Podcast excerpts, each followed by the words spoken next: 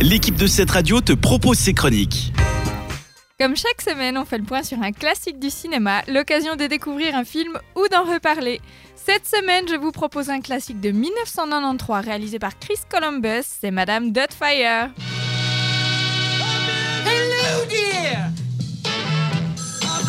Oh! Robin Williams. A man who'd do anything Back off! Got a time here. To!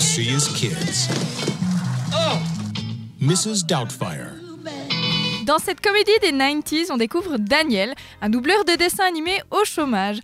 Ça va pas fort pour lui parce qu'après 14 ans de vie commune, son épouse Miranda demande le divorce et obtient la garde de leurs enfants. Mais Daniel a de la suite dans les idées et c'est comme ça que pour continuer de voir ses enfants, Daniel va se faire passer pour Madame Doubtfire, une gouvernante irlandaise que son ex-femme va engager. Mais alors qui a bien pu se grimer en femme pour les besoins du film? Eh bien c'est Robin Williams, légende incontournable de la comédie. Et le moins qu'on puisse dire, c'est qu'il a donné de sa personne. Il ne fallait pas moins de 4h30 de maquillage par jour pour que l'acteur devienne Madame Doubtfire. Le résultat est si bluffant que ça a valu au film l'Oscar du meilleur maquillage en 1993. Vous vous demandez peut-être pourquoi le personnage principal invente le nom de Madame Doubtfire Eh bien, en VO, c'est marrant. Euh, en français, ben, c'est ce qu'on appelle une blague loupée. hein. Alors, je vous explique.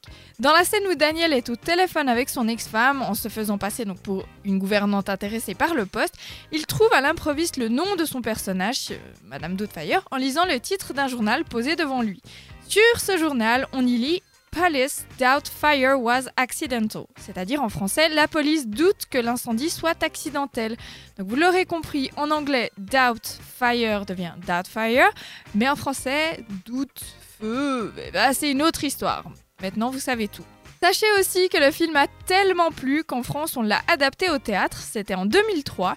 On y retrouvait Michel Leb dans le rôle de Madame Doubtfire. Quant à l'écriture de la pièce, on la devait à Albert Algood et la mise en scène à Daniel Roussel.